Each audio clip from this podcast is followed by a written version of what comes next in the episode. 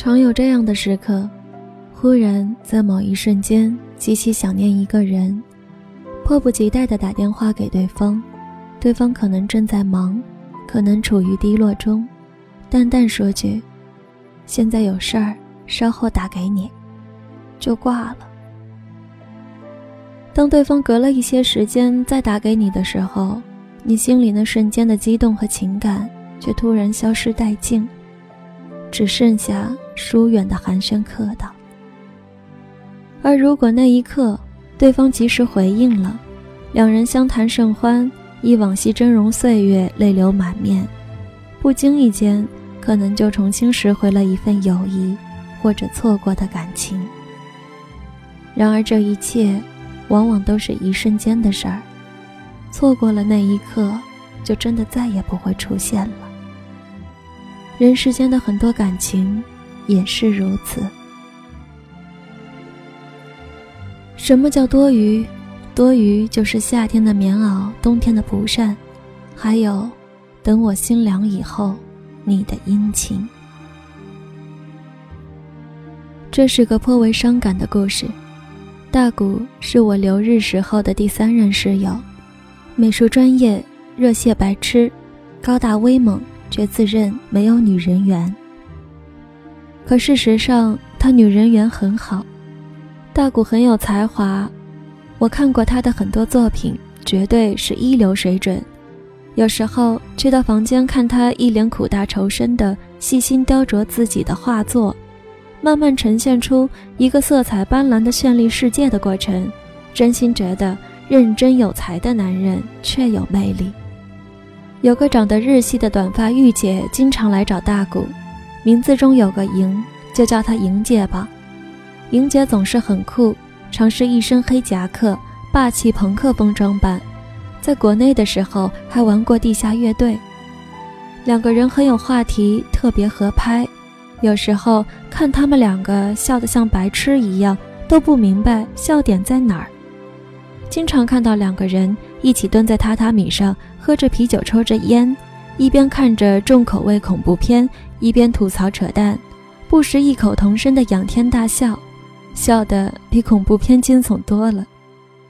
甚至有时候回到宿舍，两个人已经做了一桌菜，喝着清酒，一脸醉意的招呼我。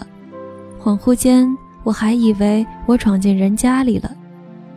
我以为他们迟早是一对的，但是大古却一直都说把他当兄弟，我就知道这事儿不会好了。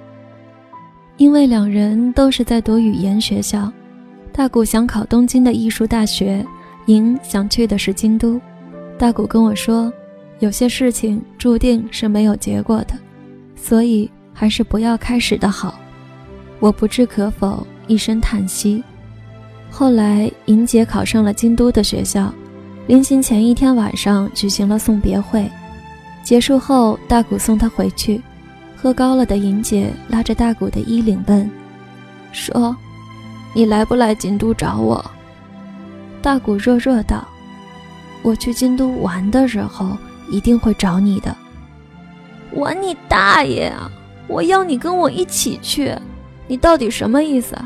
你是男人吗？好吧，你不说，那我说，我喜欢你，我想跟你在一起，你给个痛快吧。大谷平时挺男人，这时候却说不出话来，只能扶着莹姐说：“你醉了，你醉了。我现在答应你容易，可以后的事儿谁也说不准呢。”送到莹姐家后，莹姐只是止不住的一边哭一边在榻榻米上打滚耍无赖，大谷只能无奈的陪伴安慰，直到莹姐主动抱住了他，世界安静了。那晚大谷没有回来。那之后，大谷变得特别沉默，每次回到住处，都看到他面无表情的作画写论文，一个月不到的功夫，已经做出了一册很有质量的画集。画家真是怪物。期间也会不时问我一些申请学校的事儿。他告诉我，他决定了要去京都。我很高兴，问他告诉莹姐了没？他笑笑说：“没，想给她一个惊喜。”我想明白了，这么合拍的女人，也许以后一辈子都难遇见了，错过了可惜。我有点担心，那你要告诉他呀，你当初那么不给面子拒绝了他，凭什么觉得他还会等你呢？大谷乐观的笑笑，是我的，总是我的，逃不掉，抢不走。看着他畅想明天明亮发光的脑补眼神，我就觉得这事儿。不会好。三个月后，大谷申请到了京都精华大学，一所以美术动漫专业出名的私立大学，很不错。出发前一夜，在居酒屋，大谷不无煽情地跟我说了一句俗到爆的话：“都说人这一生至少要有一次奋不顾身的爱情和一次说走就走的旅行。你说我这次是不是全齐活了？哈哈。”然后拿出一本小册子，打开给我看，是动漫画的莹姐，很有味道，很漂亮。我衷心祝福道：“祝你马到成功。”之后的故事是这样的：到了京都后的大谷给莹姐打电话，一路聊着，一路前往莹姐的学校。大谷有莹姐的住址，径直到了对方楼下。坐在楼梯口，一边抽烟，一边想着怎么给对方惊喜。这时，楼下走上去一个年轻男人。一会儿，大谷在电话中听到电话那边有男人叫莹的声音。莹道：“不好意思，大谷，我朋友来叫我了，我先挂了哦，改天再聊。”大谷突然呆住了，苦笑道：“不会是男朋友吧？”对方半晌不语，男生的声音更明显：“莹莹，快走啊！”嗯。当男人搂着莹姐的肩膀，笑嘻嘻的下楼时，躲在不远处角落的大谷脑海里已经空空荡荡，仿佛被棒球直线击中一般，嗡嗡作响。他坐在莹学校操场的长椅上。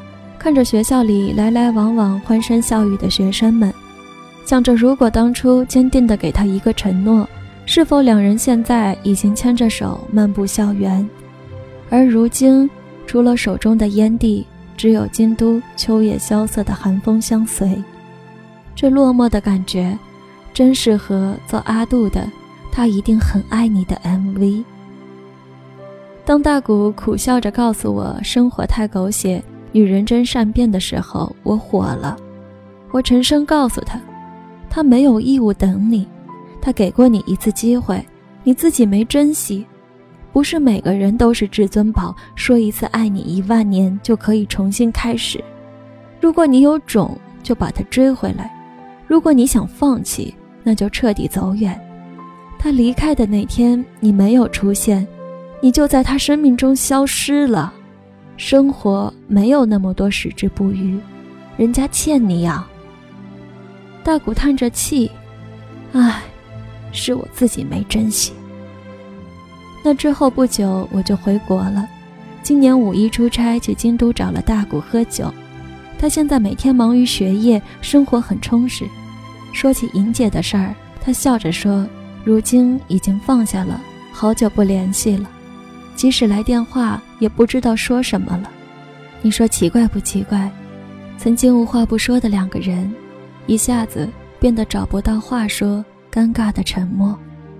我忽然觉得人活得累，活得充满遗憾与悔恨，往往总是错在把错误的希望寄托在以后，总以为以后会有很多时间和机会去补偿当下的错失和渴望。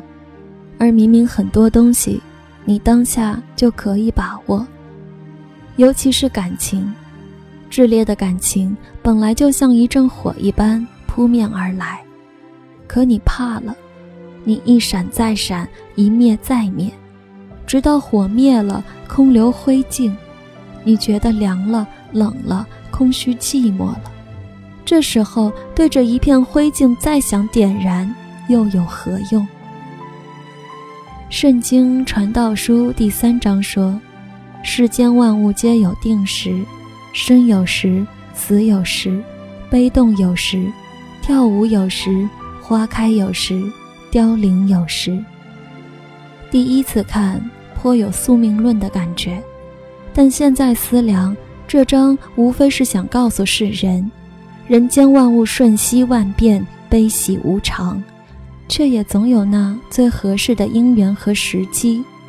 花开也自有凋零时，花开堪折直须折，莫待无花空折枝啊！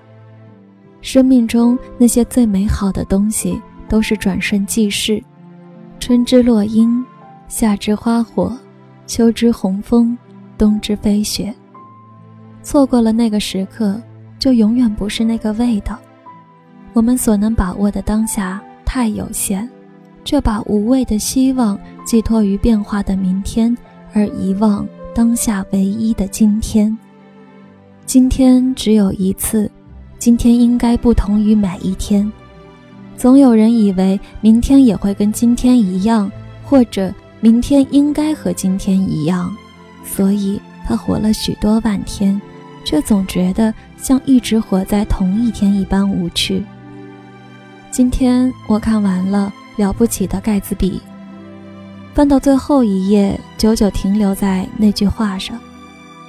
盖茨比信奉这盏绿灯，这个一年年在我们眼前渐渐远去的极乐的未来。他从前逃脱了我们的追求，不过那没关系。明天我们跑得更快一点，把胳膊伸得更远一点，总有一天。于是我们继续奋力向前，逆水行舟，被不断的向后推，被人推入过去。盖茨比苦苦追求，已经不是当初青涩少女的黛丝，以为一切还能回到过去。其实，我好想告诉他，亲爱的盖茨比，感情就是这么残酷。那一刻你没出现，就真的不用再出现了。